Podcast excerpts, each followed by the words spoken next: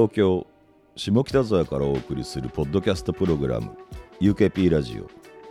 UK プロジェクト代表遠藤浩一です。ポリシックスふみです。所属アーティストやゆかりのある方をお迎えしたり音楽の話をしたり UK プロジェクトにまつわるあれこれをトークしていくポッドキャストです。皆さんからの感想などもお待ちしています。ハッシュタグ UKP ラジオつけてツイートお願いします。さて今回は音楽の仕事の話大阪のイベンターグリーンズの力武聡明さんがリモート出演です。よろしくお願いします。よろしくお願いします。よろしくお願いします。力武です。UKP ラジオ。こう力武さんはあれですかね。ラッシュボー兄さんで合ってますか？おじさんなんですけどね。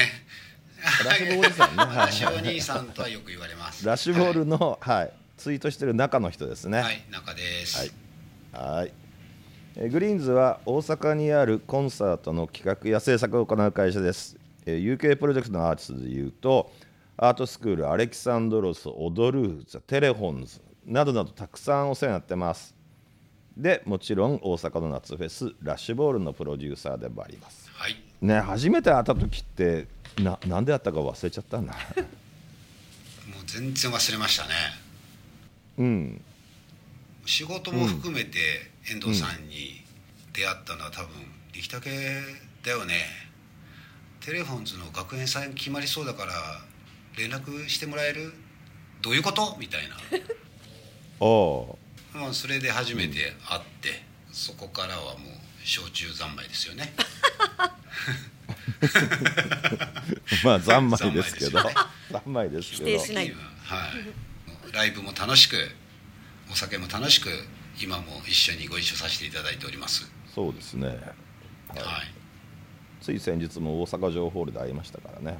そうですね、あの時はお酒抜きでしたね。そうですね。さすがに、はその後飲みましたけどね。い、飲んでらっしゃいはいましたね。はい力だけ以外と飲んでました。はい、清水温泉の清水を飲んでましたね。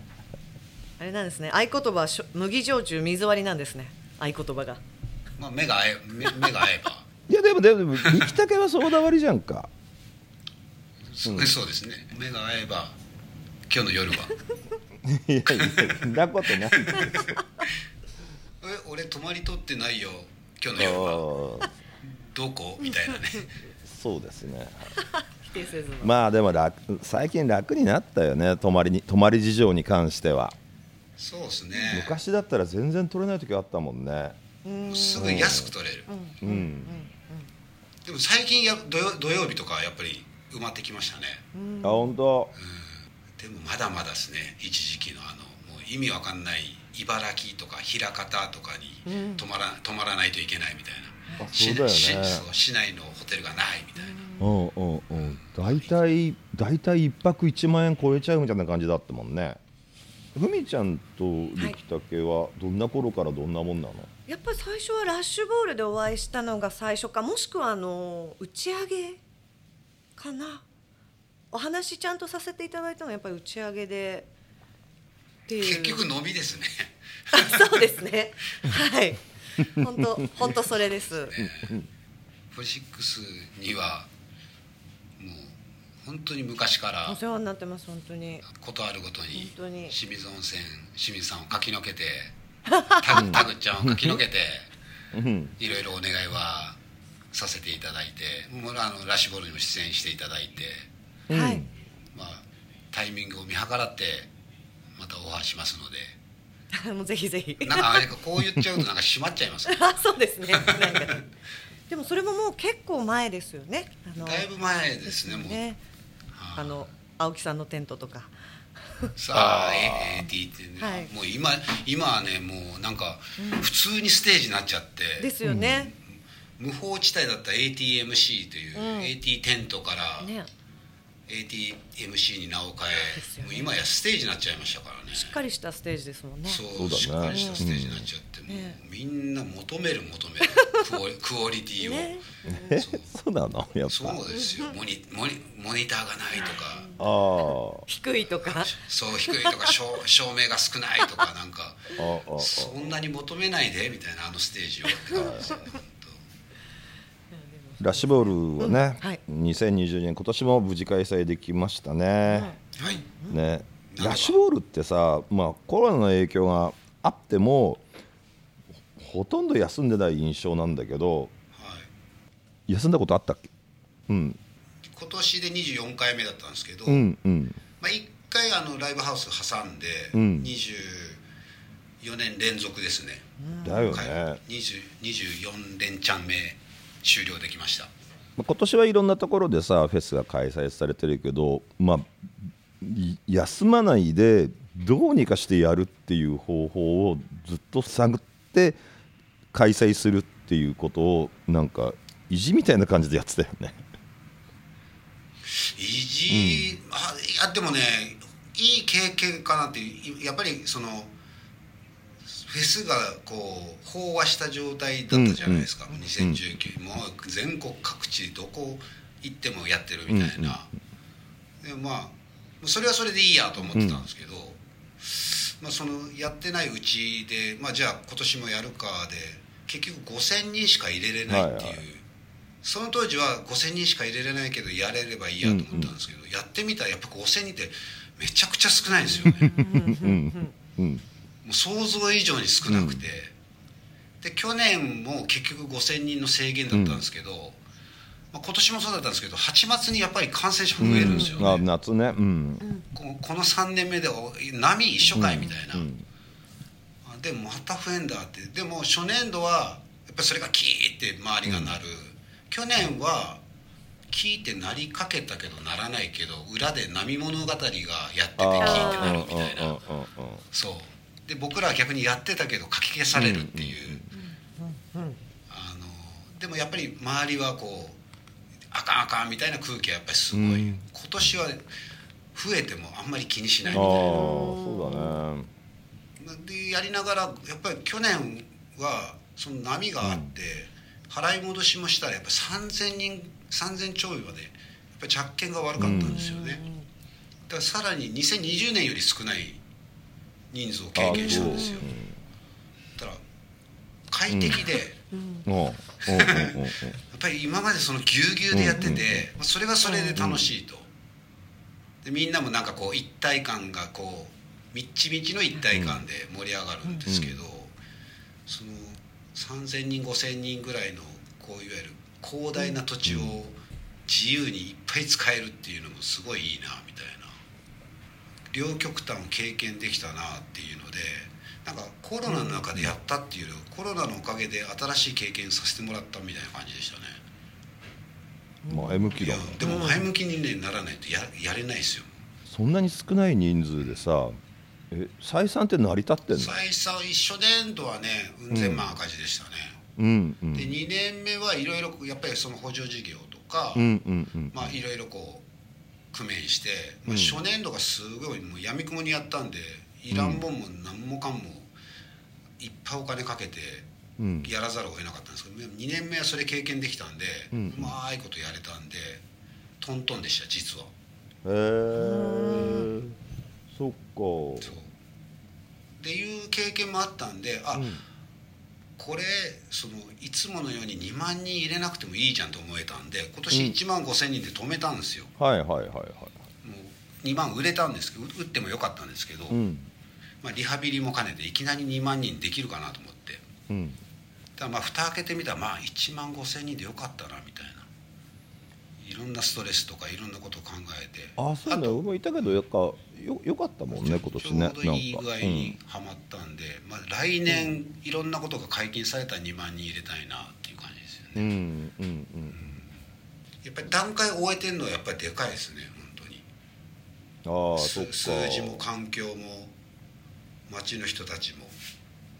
みそう町の人たち町の人たちも最初はだんじりあるんであの町は、うちの祭りやらせやられへんのになんでお前らよそ者が祭りやんねんみたいなんでもう町の人たちを2時間ぐらい電話して。そうね。やっぱそのまあ規模の大きいフェスとかにと町の人たちの気分ってすごい大事だもん大事ですね。うん。本当に。でもやっぱりその2時間喋った人もやっぱり途中でうちのおかんがもう7080行ってて、うん。コロナ怖いと、うん。よそから持ってくんなとでも自分はいいと、でもやっぱり周りがやっぱり心配だからっていうとこから始まるんですけど、まあいろいろ説得、説得じゃないの。まあルールとかいろんな状況をこっちはこういうふうにしますっていうのを伝え、まあまあ本当にマンツーマンで答えあの答えた向こうもまあ OK とは言えないけど頑張れよぐらいまではなってくれるっていう、うん、ルール守るんだったら頑張れよみたいな感じで言ってくれたんでまあそれも励みになりましたね、やっぱあああいうのがなければ多分勝手にやってるんだろうなっていうのがすごいあったんでそう言ってもらえると頑張る逆に頑張ろうみたいなやりきろうみたいなのはありましたね。うん。後付けですけどやっぱりこう直面していかないとうん。直面が怖くて辞める人の方が多いんじゃない、まあ、もちろんその台風とかねそういうのは多分もう100%無理ですけどやっぱり人が動かしてるのは人で解決できると思うんですよね。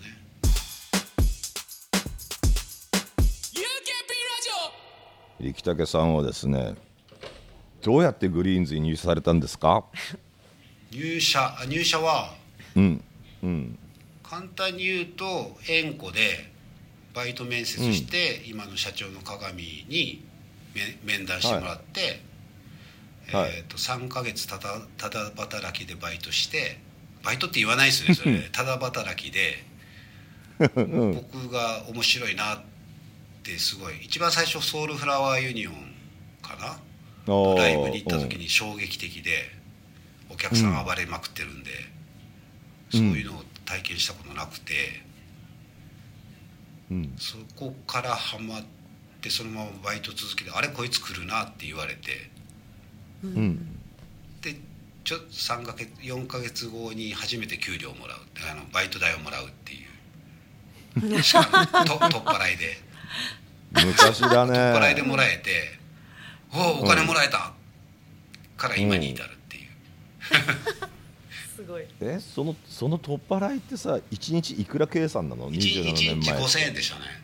ああ9時から5000円わ9時からかるわ10時ぐらいまで、わかるわかるで一回なんか 5days でチキンジョージの現場があってうん。5日目に2万5000円もらうってあまだ5000円なんだっていう。それ多分それ1年後でしたけどね。あ違う半半年半年後か。まだ5000円かと思いながら。なるほどな、ん。そそっから27年なんだ。そうもう全然そっからなんか自分の中であんまそっから変わってないですけどねなんかなんつうんだろう楽しさというか。うーん。やっぱりもうずっとはあの新しいアーティストが出るしやっぱりポリシックスも含めてやっぱりみんな新しいことを考えてくるじゃないですか。はいはい。音源もライブも、うん。やっぱり全部、全部新鮮毎回新鮮ですけどね。なるほど。な、まあ、この UKP ラジオの中ではイベンターの方はですね今まで清水温泉の清水清水さんやウエストの塚越さんなどに出演していただいてですねどんな仕事なのかは少しずつ話してきたんですがコンサートの現場には1年で何日ぐらい行くの？250日ぐらいじゃないですああかそのぐらいになるかやっぱね。自分が担当してなくても自分の会社の、うん、興行だったら行くもんね。見に行きますね会社自身の本数はやっぱり何本？800本とか年間で。うん。今で今年ですごい多いんですよ。今年も400500ぐらいあるんじゃないですか都合。コロナどこ行ったっていうぐらい。やっぱ去年と今年比べて結構増えてきたな。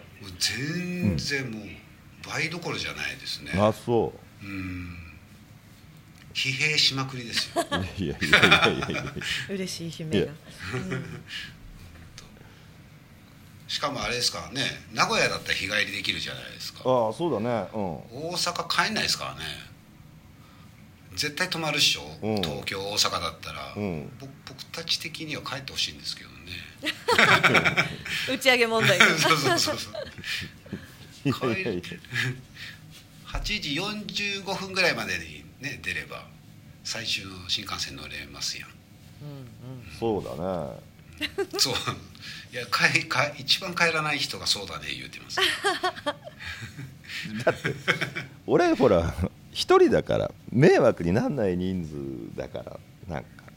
はあ。みんなみんなバンドの方には帰っていただいて僕一人残るみたいなパターン多いじゃないですか。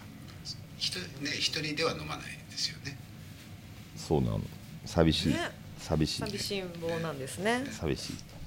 特にあの大阪という普段そんなしょっちゅうでもないから、ね。らに一人具合が寂しくなっちゃうね。寂しいよね、UKP ラジオ。まあ、力武さんはですねラッシュボールのプロデュースでもありますが、例えばさ来年の開催に向けての準備っていつぐらいから始めるの？ええす年によってはブッキングさその年明けた3月から始めたりとか。うん。うん。年によっては11月ぐらいからやっとこうその今年のラッシュボールが終わって、うん。生産が終わって、うん。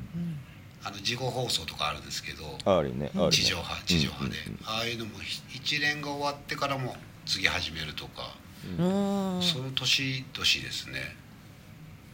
なるほどねそういう時ってさなんかさ、うんテーマみたいなものあんの？あるいはで核になるバンドから攻めていくとかさ、最近の傾向は、うん。あ今年違ったんですけどね。今年最例年の傾向だとやっぱり鳥は誰だろうから始まりますね、うん。うん。うん。こうイメージして別にそこにはオファーせずそれが鳥だったらであのオファーするアーティストを決めるという。ごめんなななごめんねちょっと鳥を考えて鳥を鳥がこうだったら、こうこういう組み合わせとかこういうバンドとぶつかったら面白いかなって考えるんですね。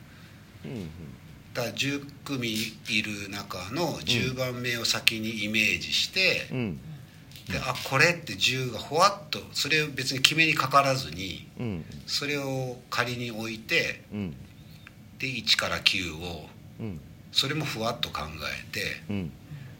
そこでは、まあ、大体毎年それでハマるんですけどうん。イメイメージが。でまずは、えっと、気が向いたその1から10の気が向いた順から声かけていくっていう。だから鳥から声かけることもしないんですよ毎年。だからそれありきにはしたくないんですよね最終的に。鳥を考えるくせに。うんうんうんうんそうなんじゃないかなってバーって10個考えて、でふわーって決めてってまあもう絶対的に全部が全部 OK 出るとは全く思ってなくて毎年。ね。うん。で鳥を決めに行ったつもりが出れませんって言われたら一番悲しいじゃないですか。そうだね。うん。だから全部をふわーっとしながら最後にこの最後じゃない途中で鳥が決まると一気に全部決めにかかるっていう。うん。うんでもその1から10のさ気が向いた順っていうのはさその話すごい面白いんだけど俺。あなんなんかみんなそわそわするじゃないですか。あうんあう例えば、まあ、うちの社内の話なんですけどやっぱりはいはい。自分の担当アーティストを出したいとか、ああああまあ大手事務所、うん UK プロジェクトの次ぐらいの大手事務所。いやそんなに大きくない悪口悪口言うな。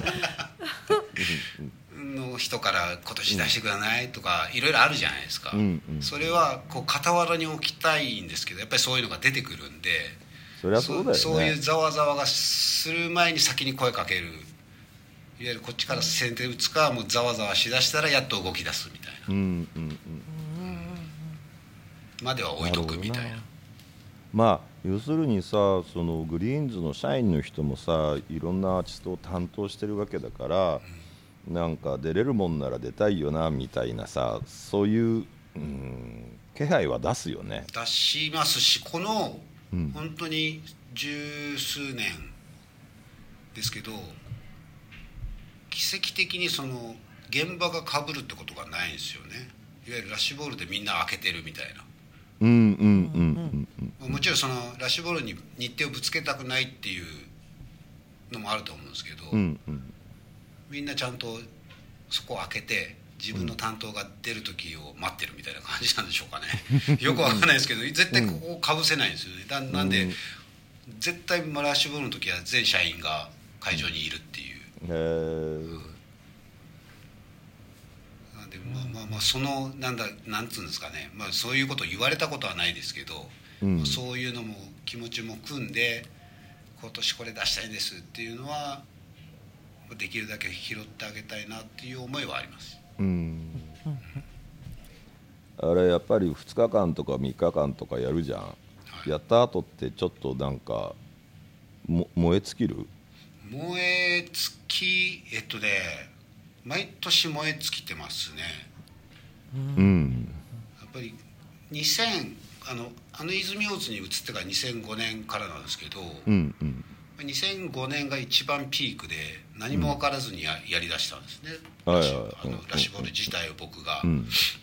やその年がもうやっぱり、まあ、名だたるアーティストにも出てもらったんですけどやっぱりこうアーティスト本人も含めてこうやっぱりこう挨拶できなかったっていうのがあってぱ現場が必死すぎて。うんうんうんで結局何組かにやっぱり誰がやってるのか分かんないっていう声を後で聞いて。うん。ぱそれが一番こう悔しくて。うんうん。でも現場終わってみたらまあやっぱりその現場の疲労感で倒れるんですけどうんちょちゃうなと。倒れる意味がちゃうなと。うん。そで2006年以降はやっぱりちゃんとアーティストの顔を見て僕が誰だかを分かってもらって僕も出てもらう人たちを分かってやろうと。だからまあ、まあ、まあやりだしてからなんですけど今では2日間で42組。はいはい。42組なんですけどまあ42組がまあさすがに ATMC まではこう深くは網羅できないですけど、はい。顔だけは覚えてほしいなっていう思いでやってるとやっぱりアーティストと対峙すると倍疲れるじゃないですかやっぱり、そうだね。そっちの燃え尽き方は毎年燃え尽きてますねそれで、なるほどな。うん。それは楽しいのか？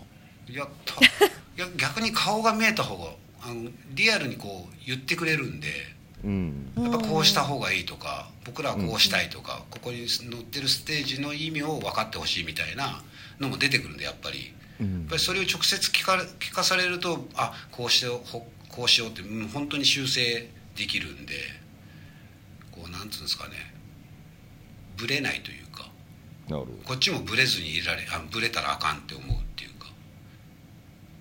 どなるほど。今までのさ、はい。えーラッシュボールでもいいしラッシュボール以外でもいいですが今までの経験で嬉しかったこと。嬉しかったこと。この間うん。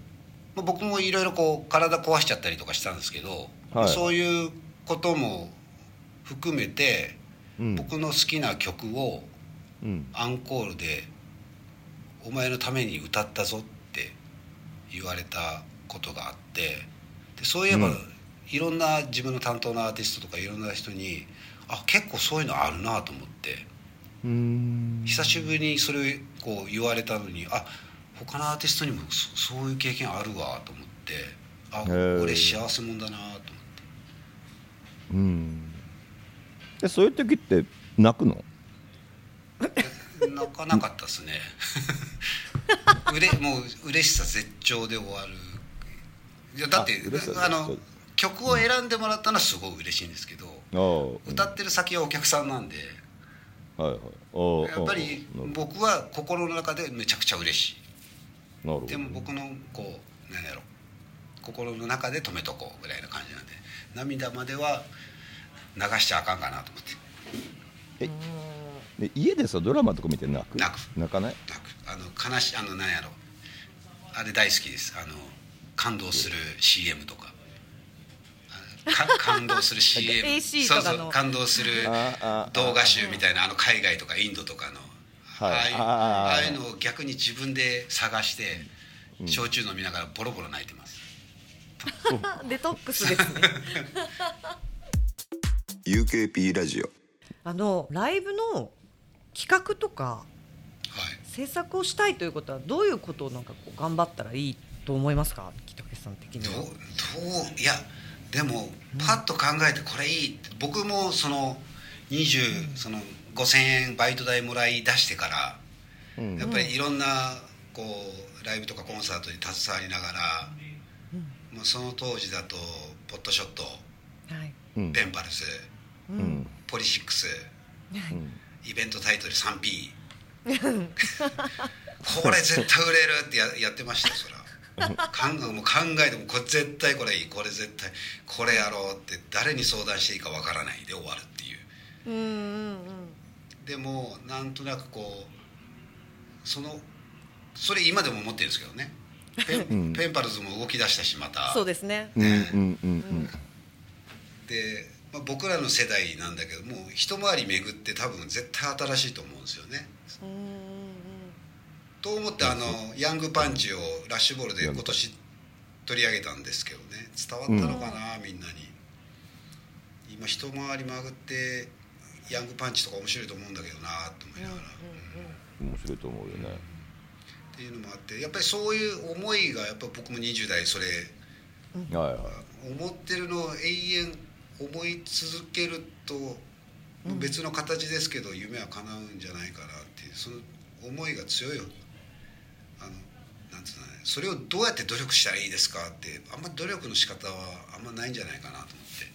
それは別の仕事をこう目の前にある仕事をこなしていけばたどり着くんじゃねえとは僕は思ってます。僕の経験上は。うん。なるほど。なるほどな。だから別に専門学校行こうが、うん。四大に行こうが、うん。別に高卒だろうが中卒だろうが全然うん気になんなくて、うん。目の前にある面白そうっていうとこがコンサートにつながればコンサートのことでやればいいし、それがなんかウェブのことだってウェブやってたらその思いだけ続いてたらたどり着けるような気もします。うん。やっぱそこに対する熱意みたいなそうですね。やっぱそこなんですかね、うんやっぱ諦めちゃうんですよねやっぱり無理だと思って。あー。やっぱ諦めずにやればどっかたどり着くとは思いますけどね。ちょっと話は戻るけどさ、その P にこだわるっていうのってさ、まあ青木は東京でやってたさ、P ナイトみたいなやのがあるじゃってましたね。ん。で 3P まで絞り込んで絞り込んでいくとパンチ出るじゃん。ワードも、そ それがそれが青木と力だけど個性なのかなって今 ちょっと思ってたんで。あの時代特にあの時代は青木さんばっかりだったんで僕も。ああそっ本当に青か木さんももう毎日会ってるぐらいな感じだったんで大阪でなるほどな。ぱり思考は似たかもしれないですねその当時。そう考えると P つくバンド多かったですね。多かったですようんね、ね。P ナイトうん。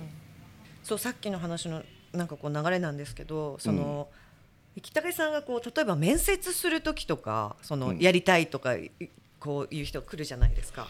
うんうんそういう時ってどんなことを重要視します？もう。いや僕は元気だったらそれでいいかなと思うんですよ。元気があれば何でもできる。そうこうやってこうなんやりたいですとお元気やなっていうのはもうん。うなんとなくこう、どね頭でっかちでこうこうこうこうって言われる言われるよりは、うん。こんなんがいいっすっつって、こいつアホやなっていう方が、なんかなんとなくへこむ時も激しいですけどそういう子って。うん。うん。でも戻っ戻ってくる時もやっぱり力強く戻ってくるんでやうん。っぱりドア玉は元気な子がいいですね。本当に面接する時は。うん。そうですそうか。ね尻滅裂でもいいから喋ってこいって感じですね。うん。ガンガン。なんかさその一番最初のその大阪の僕が知らないとこ学園祭から、うん、テレフォンズ出ませんかっていう話が来たんで一回間に入ってより来たけっていう話だったと思うんだけどその時の向こうの学生の代表が呉本っていうやつで、巡り巡って呉本は今グリーンズの社員なん社員ですよでそういうそう。だからまあまあそれうん。そこで知り合ったんだよね一回。ね。で僕も遠藤さんが電話かけてきてその、うん。話しといてよって先が呉本ちゃんだったんです。うんうんで呉本ちゃんに「いやこう言われてるけどえまだ決まってえ決まってると思って何って喋ってたけどまあ一回会うか」っつって、うん。でテレフォンズのライブの時にみんなで会ったんです。へでも一回わばらけたんですけど学園祭は僕も行かなかったですし、ー学園祭はつつつがなく終わったらしいんですけど、つがなく。うん。終わった終わった。終わったんですけどその後僕もその子が気になってうん。うん。うちのバイトを募集せえへんかっつって。うん僕の中ではもうすぐ拾おうと思って。うーん。そえそこはな何だったんですか？やっぱりねそう思ったポイント。やっぱりねあアホやったんですよ。元気なアホやったんですよ。そうだね。元気なアホでもうめっちゃ真面目そうにこう最初のこう対人時は対話する時はすげえ真面目そうに来るんですけどもう一瞬で明るさ全面みたいな。うーん。あこの子は受けると、であもうプラスさやっぱりテレフォンズっていうつながりも大きくて。やうん。っぱりテレフォンズを好きだっていうのが前面に出てたんで、あこれはうちの会社に入ってもらったらテレフォンズ担当してもらえるかなと思って。うーんたらすごい面白いこと生まれるんじゃないかなっていうのもあったんですけど、まあ、途中でテレフォンズは解散するんですけどね。解散はしてるんだけど活動活休お休みが。あそうごめん今わざと言ったから 活休しちゃうんですけどね。はい。よし今からやるぞってクレモちゃんがやるぞって言ったら活休ですみたいな、あれ？みたいな。えー、でもすごいですね。そのやっぱ縁がどこにあるのかわからないですねそうですこれうん。やっぱ好きなことは好きってこう言ってた方がそういう縁とつながりやすいですね、でも最初クレモちゃんはデスクから始まってますからね。うん。現場じゃなくて。いいろいろ教えようと思っていろいろ経験してもらおうと思って、デスクを経験したりケータリングを経験したりうんうんうん。いろいろ経験した上でそのまあ世に言う制作担当みたいなアーティスト担当みたいまで、やっぱりそうするといろいろ見えるっていうか、あ向いてる仕事とか。そうであとどうやって手配されてんだろうとか。あはいあの人見知りの人っているんですかね？イベンターさんって本当ものすごいいろんな数の方とあのうん。いろんな方と会ってお話しするじゃないですか、遠藤さん人見知りじゃないですか？そうだよ。そうです。ね。もちろんそうです。社交的要素を秘めた人見知りですよね。いやまあ役割としては一応頑張るみたいなことですね。はい。まあでも人見知りまあどこまで人見知りを、まあ、隠す必要はないですけど、うん。ね、どこまで人とこう対話できるかはノルマかもしれないですね。うん。なるほどね。人見知りにとって。うん。やっぱりあの人とね話できたとか、ああああいう感じでできたっていうのはやっぱり人見知りではやっぱり乗り越えられないかもしれないですね。やっぱり一人ではできないですよね。なるほどグリーンズってああグリーンズって今スタッフは募集中なの？今はしてないしてなまあ中途採用はしているので。のなるほど。あの随時連絡していただければ。わかりました。はい。で呉本の話が出たついでにですね、ちょっとちょっと余談を指すんですけど、この間大阪城ホール行った時に、清水温泉の清水さんになんかうちの新入社員ですって紹介された子が、すごい UKP ラジオを聞いてくれてるって言ってたんで、聞いてる？その話指力竹にしといたよ。力竹です、はい。温泉最高。お母さんがねめちゃくちゃブルーハーツファンらしいんだけど。でも20代ってそういうことだよなと思って。回りますよね。回りますね。そういう人が出てきて、で20代で、まあ、清水温泉入るみたいな、私も何かやるみたいな、いい話だなと思いました。本当に。力竹力竹家の子供たちは全員アレキサンドロスが大好きです。お。お。お、よいしょ。えー？よいしょ。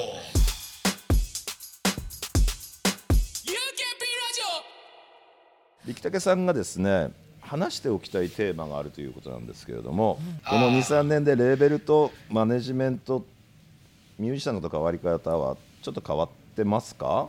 なんか海外のアーティストがそうなのかわかんないんですけどやっぱりミュージシャン自身がもうマネージメント機能というか、えーうんうん。パーソナルオフィスというか、が増えたなっていうのもああここすごいか身近に感じるし、やっぱアーティストと今までだったらやっぱりマネージャーと、まあ、制作の人とか、レコード会社の人とかいろいろ介して話してたことが、まあ、昔以上に増えたなっていうかアーティストと直接話をして、はいはい。大阪こうしないっていうのをもちろんそのマネージャーがいないわけじゃないんですけど、うん。なんかこう一緒に話をするっていうか直接。なんて言うんだろうアーティストが今以上に今まで以上にすごい前にで出たがるじゃないな。なんでしょうね。言い方わかんないですけど、でやっぱあのさあの例えばさベテランになったりさ、こうお大物感が出てきたりすると、っていう場合ってあんじゃん、そういう話それとも若手なんだけどもうそのバンドのリーダーが。若手がそうですね、うーん。やっぱり若手がバーンって出てもうもう若手まあ中堅中堅若手でやっぱりマネージャー話聞くと、もうアーティストにマネージメントされてるとマネージャーが、うんうんうんうんこれマネージャーじゃなくていいんじゃねみたいな、お前が言うっていうこともちらほら聞くようになったのでうんでもやっぱりいろんなこうオーソライズ全体をオーソライズするとやっぱり自分ではできない、うん結局マネージャーがやる、でも全部をやらそうとするわけではないみたいなのが結構増えてきたなっていうその若手のやっぱり全部を知りたいなんていうんですかね全部を自分でこう主導権を主導権じゃないな。難しいですね。わかる。あのね、なんかねやっぱり自分自分で全部分かりたい人っていうタイプの人は増えてきたと思う、昔に比べて、そのなぜこういうスケジュールになってるのかとか、うん。なぜこんなに人が入ってても赤字なのかとか、だからそのお金の出入りとか、スケジュールの組み方とかあるいは自分がどのように見られてるかみたいなことをすごく全部を把握したいっていう人は昔に比べて増えてると思うんだよますよね。でもそれやりだしたそれ考え出したら、速度めっちゃ落ち落ちるんですよね進む進む速度それはが分かる。ともうそちょっとそれは置いといてもちろんその後々蓋開けてみて大変だってなるのはダメかもしれないけど、うんそうそれも含めてじゃあここで今タイミングこのこの瞬間に行けっていうタイミングを絶対逃すような気がしててそうだね。どっかでさ、なんていうか勘みたいなえいやっていうところあるよね。じゃないと道が開けないみたいな。ねいやそ僕それすごい大事だなうんって思っててこの間ゴーゴーバニラズのうん。大阪城ホールのワンマンがあったんですけど、はい。城ホールたまたまうちの岩井君に言ったらあの土曜日が取れてうん。取れたからっつって吉田力に速攻電話して、マネージャーね。とそう、はいはい。マネージャーのうん「取ったよ」っつって「えっ!」って言われてうん「やります?」っつって「もうここやろ!」っつって、うん。でもう吉田力はもう結構2年先までスケジュールをこうプランニングしてやるタイプなので。うんえそこ？みたいになったんですけど、うんじゃあ武道館取れたらっつって武道館取れたらやろうみたいな、で結局2日間とも今回は売り切れ。もう情報欄もあと数百枚だったんですけど、うんうんうんうん。いいタイミングでいいライブになったのでそれはそれでインスピレーションだろうみたいな。ここでやるときみたいな、うん。で力にも言われてあれイレギュラーすぎてっつって、うん。でもあここでやる時やったんちゃうっていうで次はまたライブハウスやりましょう。もう全然それでいいっしょみたいな。一回バーンって広げといて、こっから楽じゃんっつって、っていうやっぱりこうなんとなくこうアーティストも多分最初不安になってるとは思うんですけど、やっぱりそこはスタッフを信じてくれたのかなっていうとこが絶対的にあると思うんで。そうだね。やっぱり信じてもらえるとこは信じてほしいなっていうのはすごいその、まあ、もちろんアーティストがバーンっていくよりは、うんぱりその信頼関係はいるよなっていう。さっきのさ全部分かりたいとか全部予想したいっていう話の中に、あの SNS のなんかね、普及の仕方っていう話がすごいでかいと思うんだよね。そう思います。なんかその音源の話であれそのライブの話であれその直接アーティストに反応がいっちゃうじゃん。だからなんかいろんなことに先回りして対処しておきたいっていう気持ちを持ってるアーティストって多くなってると思うなんか。そうですね。あ倍増するっすよね。SNS って被害妄想というか。100人しか言ってないのに何十万人に言われてる空気になるっすよねあれね。うん。うん。うん。うん。あそれはもうやっぱりラッシュボールのコロナですごい感じましたもんえラシャボ兄さんもやっぱり言われる？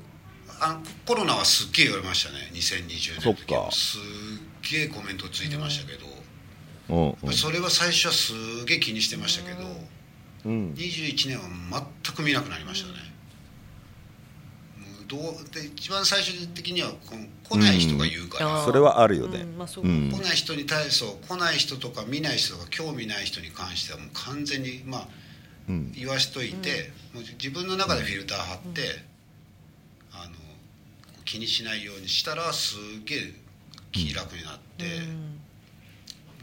でもまあそういう声もあるんだろうなってこっちはもう想像する幅を広げようと思って、そんな人がいるんだろうなってこっちがそれをまず考えるみたいな、言ってくるであろうとか、うん。逆張りするようになりました、最近。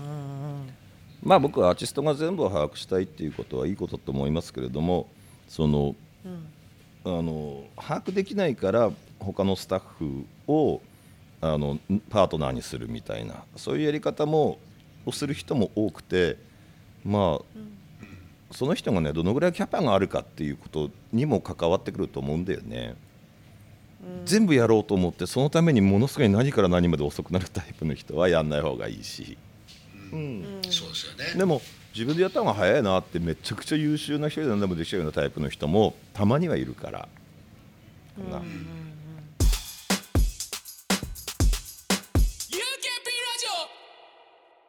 最後にですね。力武さんが今後チャレンジしてみたいことは。仕事でもプライベートでもいいんですが。チャレンジ。まあ今夢段階なんですけど、うん。5年前にラッシュボールが20周年の時はいに台湾行ったんですね、ラッシュボールイン台湾、で来年25周年なんですよ、でまあ海外行きたいなとまた思っていて、なんかみんなで海外行きたいんですよね、今この閉ざされた日本を、まずいの一まで僕もうん。飛び出たいんですけど、まあ、一人で飛び出ずにみんなで行こうぜみたいな感じで、で行ったことない人とかもう今の20代そのコロナで2年間オンラインばっかりだった人とか、きっかけがないじゃないですか、はい。なんか外に飛び出る、はい。だからそういう人たちのきっかけも含めてなんかこう海外行こうぜみたいな、もう近場でも全然韓国でもはい台湾でも、うん。東東南アジアでももう近場でもいいんですけど、なんかそういうきっかけを作り、まあ、まあ来年に限らず、ら来年はまあそういう大義名分があるんで、そういうの作りやすいかなと思うんですけど、まあ、そういうのもきっかけで、まあ、この数年でみんなでこう外に飛び出るチャレンジをしたいなっていうのはあります。いいですね。いやもちろんはい。日本も大好きですよ、はに日本も大好きなんですけどもうぼ僕自身もそのチャレンジするにははい。限られた、そうなんですかねぱり若さには勝てないなっていうその、はい。若いエネルギッシュなその昔のクレモンちゃんみたいなアホみたいな。今でもアホみたいな発想しますけど、やっぱりそういうこうバカらしいとかアホらしいっていうのは絶対的に必要でやっぱり何かの原動力になるかなっていうのはもう本当にこの数年げ逆に今溜め込んでる部分もいっぱいあると思うんで、気持ち的にもはい。世界観的にも、僕はそういうのを解放できるようなチャレンジをしたいと思ってます。僕僕ハワイって30年前に1回行っただけなんでぜひ連れて行ってもらえるといいですね。ハワイいいですね。いいですねなんか1回行ってすげえ良かったけど遠いなと思ってそこから30年ぐらい行ってないんです。ハワイ遠いですね。インハワイが。遠藤さんぜひできてください。えー、いいいいけどそれはいいけどみんないるんだったら。なんかなんなんかご飯は一緒に食べていいでしょそれ。あ それはもちろん。寂しん坊が。ー